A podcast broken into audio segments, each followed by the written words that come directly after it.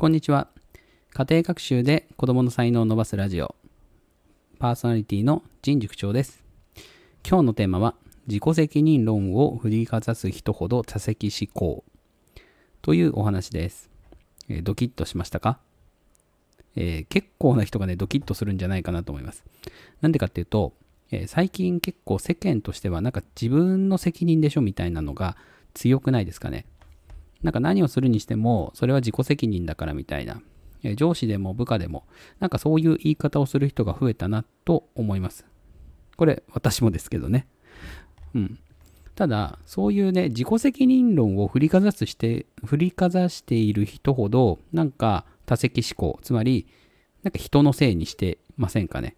だって、これ自己責任論って、究極、全部お前が悪いんだろうっていう話ですよね。これやっぱ表裏一体じゃないかなって最近思うんですよ。子供に対して自分が悪いんでしょっていうのは、つまり親は悪くないですよっていうのの裏返しですよね。で、ちょっとね、これに私気づいてから、あ、これ言うのやめた方がいいなって思ったんですよね。自分が悪いんでしょって。結局、なんかこう、自分が悪いんでしょって言っておけば、なんか自分の責任が減るっていう感覚がきっとあるのかなって。例えば、えー子供が転んだ時とか、わーってこうはしゃいでて、で、それ、なんか自分が悪いんでしょみたいな。うん。いや、まあ確かにそうなんだけど、でも、例えばその時に、親が全然見てなかったりとか、子供を、スマホに夢中だったとか、それでも言いかねないと思いません？人によっては。だから、この自己責任論っていうのが行き過ぎる人って、おそらく何でもかんでも他人のせいにしがち、もしくは、なんかこう自分の責任になりそうなことを回避しがち、みたいなところがありませんかね。やっぱり、まあ自分のせいじゃないって思いたいんですよ、人間。私も。だって嫌じゃないですか。ただ、やっぱこれ、なんか自分の責任、つまり自責思考である程度いないと、何でもかんでも言い訳しがちになっちゃうところがあるんですよね。うまくいかなかった時とかに、つい言い訳を探してしまうっていうのが人間じゃないですか。私もそうなんですけど、つい、だってみたいなことを言いません？これね、うーん、なんというか、仕方ないことなんですけど、でも、ある程度はコントロールできると思うんですよ。だってとか、なんとかのせいでみたいな。そこグッとこらえればいいだけなんで、アンガーマネジメントとちょっと似てると思います。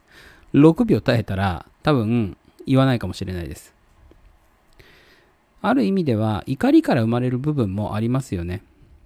なんか、自分が悪いんでしょっていう場面って、結構、頭に来てる時多くないですかね。というか、まあ、子供がなんかやらかして、ちょっと怒ってる時とか。だそれって、アンガーマネジメントにつながる部分もあると思うんで、もしかすると、ちょっと我慢すれば人のせいにしないかもしれないです。でも、口に出した瞬間にもう止まらないですよ。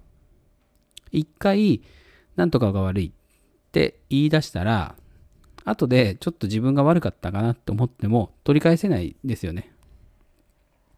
だからこそ、うん、何でもかんでも自己責任論を特に子供に対して使うのは気をつけた方がいいんじゃないかなって思っています。ただし、自責思考もあんまり行き過ぎると今度行きづらいと思うんですよ。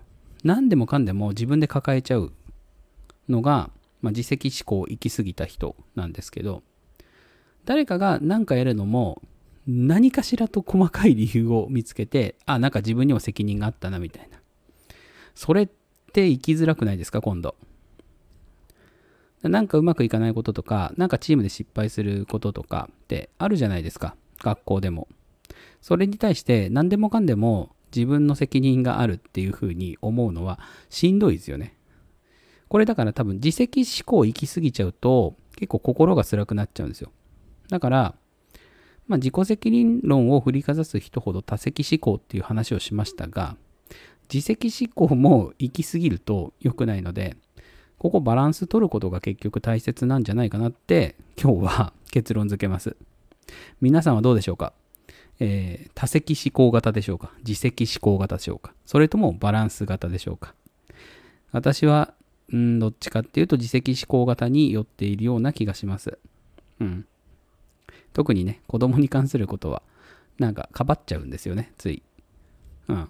なんか私が悪いって言っとけばなんか子供のせいにならないみたいな風に思っちゃって、それは子供に対してちょっと良くないかなって反省してます。が、なかなか自分は変えられない。うん。